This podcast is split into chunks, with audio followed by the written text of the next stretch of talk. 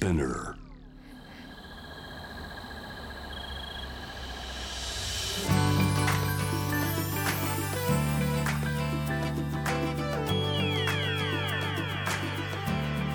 エネオス4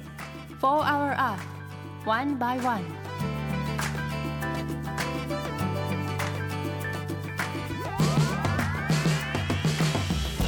エネオス4 Hour Earth 1 by 1ナビゲーターの堀田茜ですこの時間は素敵なゲストをお招きし地球のより良い未来の実現に向けた SDGs について皆さんと一緒に学んでいく時間です、えーもうすぐバレンタインデーですね。あの学生時代の思い出もたくさんたくさんというかあるんですけど私女子校だったので友チョコをみんな2月14日になると必ず持ってきて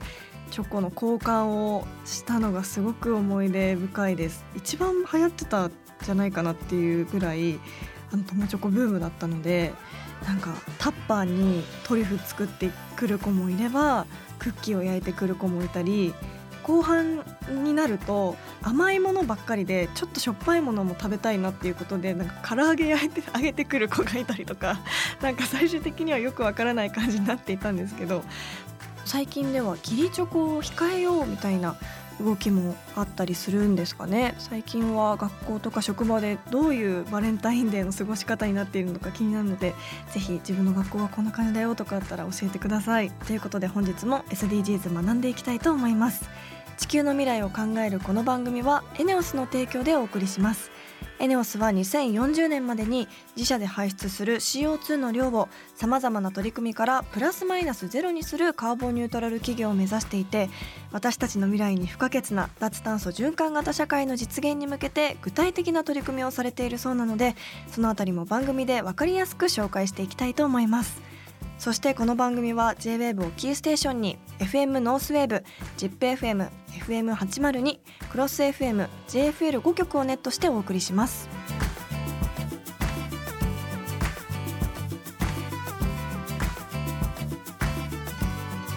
エネオス4 Hour Earth One by One This program is brought to you by エネオス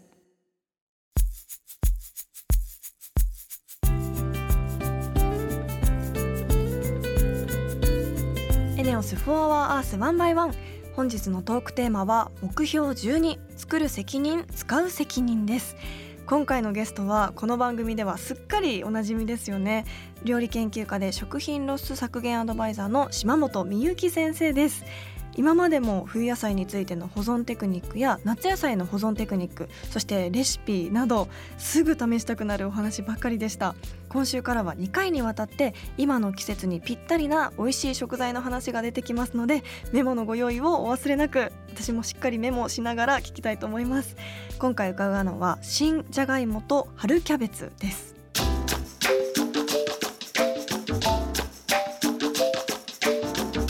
エネオス4 Hour Earth One by One.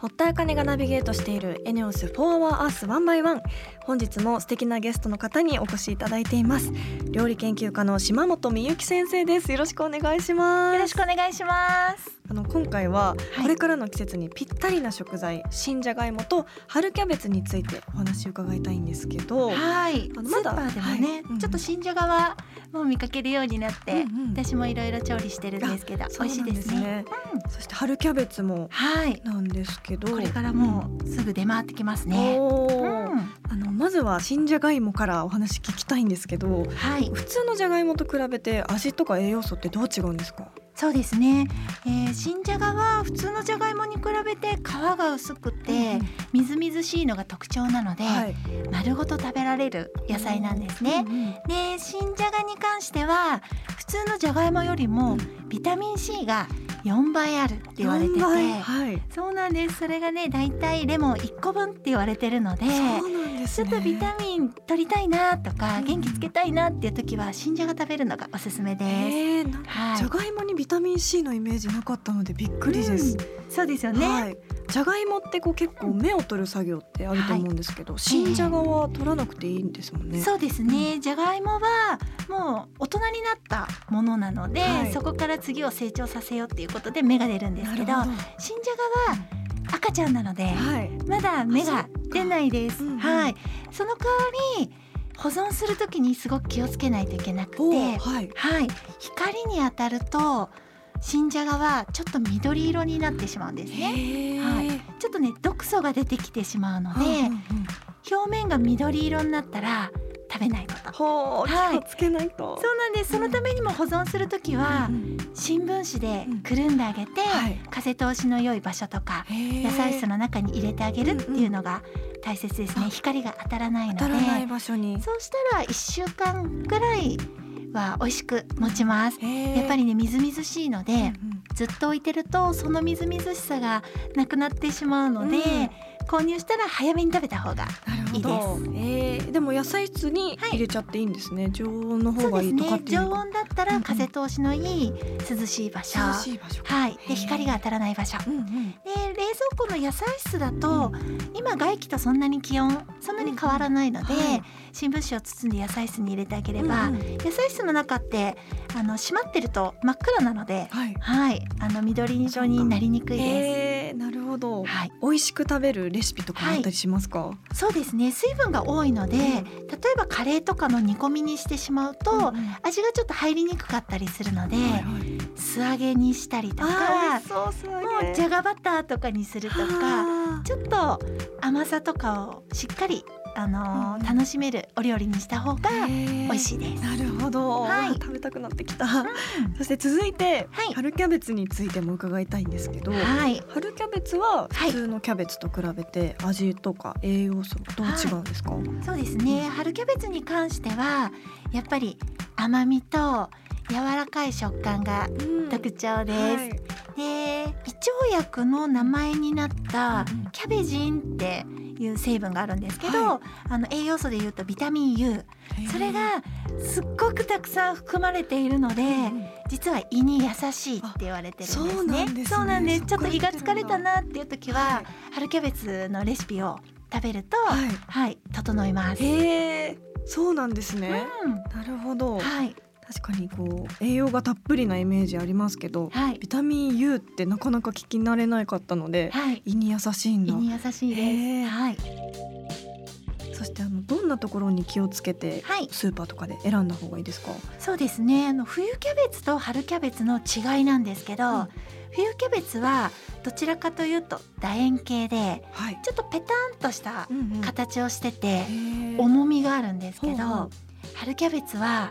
縦に膨らんでて、ふわっと巻きが緩いんです。だから選ぶときに重いから美味しいキャベツではなく、うんうん。あれなんかふわっとしててあの軽い感じのものを選んだ方がそうなんだ。春キャベツの良さが楽しめます。えっと保存方法ははい。どうするのがいいですか、そうですね、キャベツ例えば切って水分が多いので、普通のキャベツよりも傷みやすいんですね。だから切り口をキッチンペーパーで拭き取っていただいてからポリ袋とかうん。ラップで包んであげれば前もお話ししたかもしれないんですけど、は野菜の切り口がちょっと黒ずんでくるのは黒カビなので、はい。それがねやっぱり水分が多いお野菜は発生しやすいので、ちょっと切り口の水分をペーパーで取ってから保存してあげれば、なるほど。はいその黒カビの部分ってはい。黒くなっちゃってるなと思っても、うん。カットしたら他の部分も食べれるものですか？そうですね。やっぱりカビって広がってい。く感じがしますよね、はい奥の方まで、はい。うん。菌って熱に弱いので、はい、千切りのサラダとかにするのではなく、うん加熱でスープとかに入れてしまえば、はい。菌はしっかりうん。死ぬので、死ぬはい。美味しく食べられますね。でもやっぱり黒ずみにならないで食べた方が、うんうん。食品ロスにもならないし、そうですね、はい、ちゃんとあの早いうちに美味しいうちに食べるっていうのが大事ですね。そうなんです。えじゃあ春キャベツのおすすめのレシピ聞いてもいいですか？はい。春キャベツに関しては、生で食べた方がやっぱり美味しいんです。もう甘いので、はい。コールスローのサラダを作っても、いいですね。いつもよりも甘くあ仕上がります。ね。はい。ざく切りにしてマヨネーズとお味噌をちょっとつけて食べるだけでも美味しいと思いまあすはい。ーちょっとスティックみたいな感じではい。食べる、やっぱ生で食べるのが栄養もおすすめです。ね、ダイレクトに取れそうだし、はい。あーまだまだお話伺いたかったんですけどお時間が来てしまったということで。でも来週も引き続き登場いただくので島本先生次回もよろしくお願いします。はい。よろしくお願いします。本日のゲストは料理研究家の島本美幸先生でした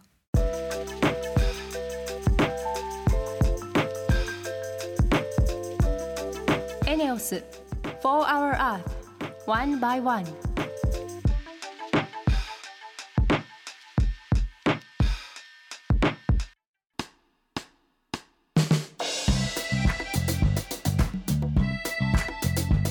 堀田茜がナビゲートするエネオス4 Hour Earth One by One ここからはエネオス SDGs ステーションのお時間です。先月から二酸化炭素の排出量を実質ゼロとみなせるクリーンな燃料合成燃料をテーマにお送りしています。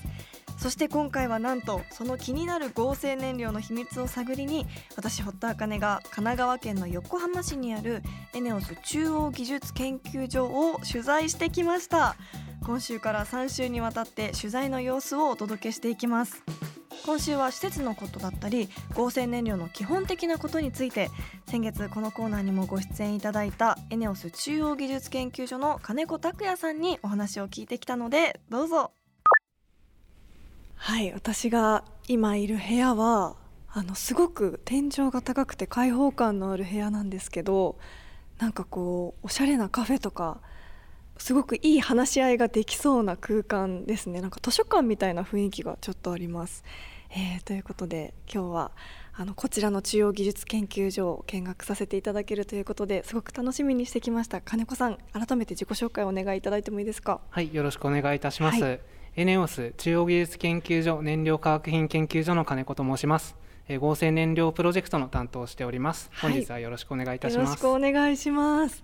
すごいですねこの場所はい、すごい綺麗な、うん。あのサロンと呼ばれる場所でして、あもともとあのおっしゃっていただいた通り、うんうん。あの図書館だったんですけれども、うんうんうん3年ほど前にあのリノベーションしまして、へー。あの会議とかができるような、はい。あの素敵な空間に、うん。あのなってます。うんうん。なんかすごくやっぱ天井も高いし窓も大きくてそうですね。開放感もありますし、個室になってるソファーみたいな席も奥にあったりとか、はい。ちょっとこうカラフルな椅子が置いてあったりとかなんかすごくいい気持ちで話し合いができそうな場所ですね、はい。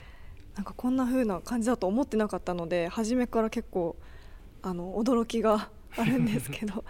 あのたくさんこう燃料についてとかお話を伺っていきたいと思いますのでよろしくお願いします。はいよろしくお願いします。あのエネオス中央技術研究所初めて初めてというかあのすごく足を踏み入れるの楽しみにしてきたんですけど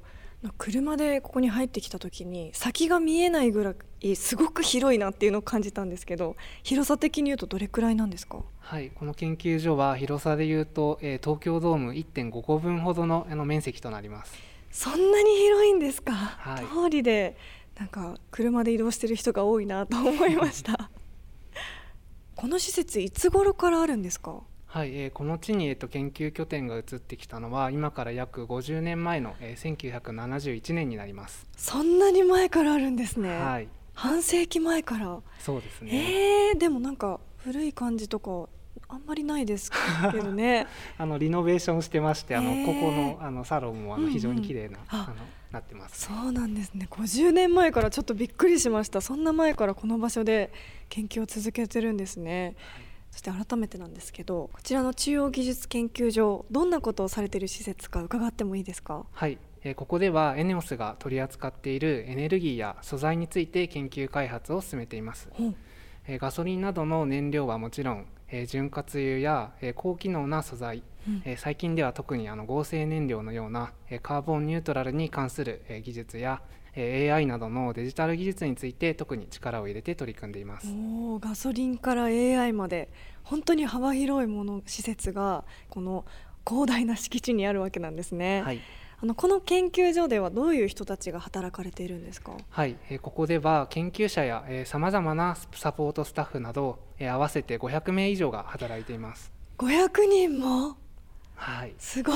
いそしてあの合成燃料の実験などもここでされてるっていうことなんですけど、はい、今週から聞くリスナーのために改めて合成燃料について教えていただけますか？はい、えー合成燃料は CO2 と水素を合成して製造される、えークリーンな液体燃料です。うん。えー合成燃料の原料となる CO2 は、えー産業排ガスや大気中から回収されまた水素はえー太陽光発電や風力発電などといった再生可能エネルギー由来の電力を使用した水の電気分解など、うん。CO2 を排出しない方法で得られるためカーボンニュートラル燃料として注目されています。う。ん。本当にすごい未来の燃料ですよね、はい。あのどういった特徴がある燃料なんでしょうか？はい。えー合成燃料ですが、えっと、通常物を燃やすと CO2 が発生すると思いますが、はい。えー合成燃料は排出される CO2 と、えー原料として回収される CO2 の量が同じ量となりますので、うん。えー CO2 排出量が実質ゼロとみなせる、えー環境に優しい燃料です。うん。えーまた合成燃料は通常の、えー石油製品と、えー正常がほとんど変わらないため、えー従来の内燃機関例えばガソリンエンジンなどえーすで、に存在している燃料インフラを活用できるというメメリットもあります。それすごく大きいですよね、はい。今あるガソリンとかのためのインフラを活用できるっていうのは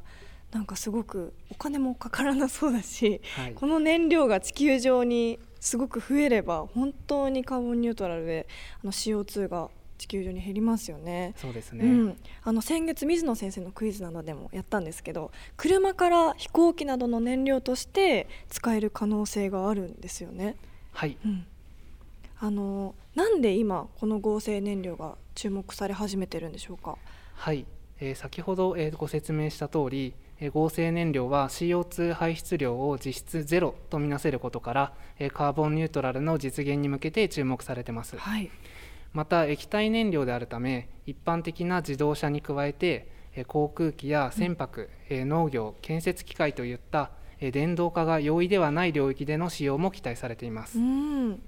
その合成燃料の研究ていうのはどれくらい前から始められているものなんですか？はいえーいつからかはちょっと具体的には申し上げづらいんですけれども、えーはいえー10年から20年ほど前に検討していた技術など、えー当社のあの過去の知見を活用して研究を進めています。ああすごいその CO2 フリー水素とあと CO2 を合成させる合成燃料を作る上であの難しいポイントとかってあったりするんですか？はい、えー主な課題としては原料の調達や、えー効率的に合成燃料を製造できるプロセスの開発などが挙げられます、うん。えー原料である水素と CO2 は大量の再生可能エネルギーを使って製造回収されますので、えー合成燃料の製造コストの大半を占めています。はい。えー合成燃料の普及に向けて、えー低コスト化を図るためにはこれらの原料を無駄にすることなく製品にすることが重要です。うんそこで当社ではより効率的に製品を得るための合成燃料製造プロセスの開発を行っています。もう聞くだけでも勉強になるんですけどやっぱり実際に見てみないとわからないっていうことでいよいよその合成燃料がどういうふうに作られているのか見学していきたいと思います。よろしくお願いします、はいよろしくお願いいたしますエネオス4 Hour Earth. One by One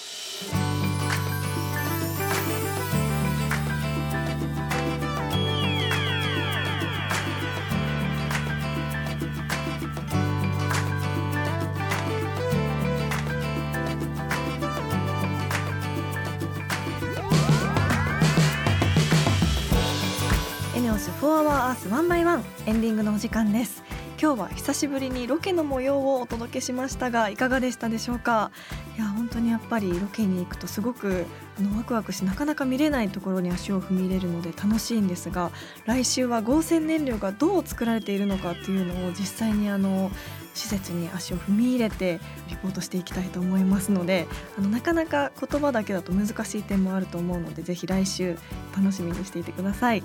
えーそして今週は島本先生に久しぶりにお話を伺いました。あの新じゃがと春キャベツの保存方法だったりおすすめの料理を教えていただきましたが春キャベツってあれなんですね。軽い方がいいんですね。縦に長くてふわっとしてるものをあの選んだ方がいいよっておっしゃっていたので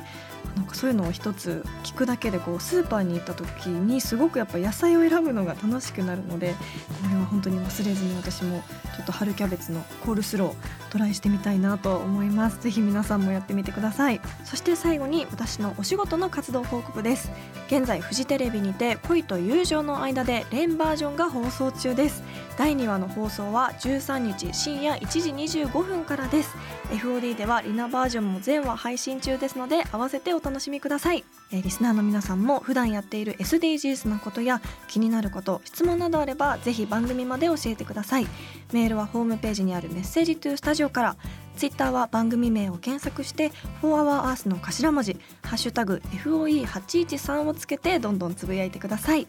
エネオス SDGs ステーションへのメッセージも大歓迎です。地球温暖化に関する疑問や質問家庭や学校会社地域などで皆さんがしている地球温暖化対策お気軽にお寄せください。メールでのメッセージを採用された方には地球にも優しいバナナペーパーを使用した番組オリジナルステッカーをプレゼントいたします。なおステッカーをご希望の方はメールに住所とお名前の記載をお忘れなく。それではまた来週この時間にお会いしましょうここまでのお相手は堀田茜でした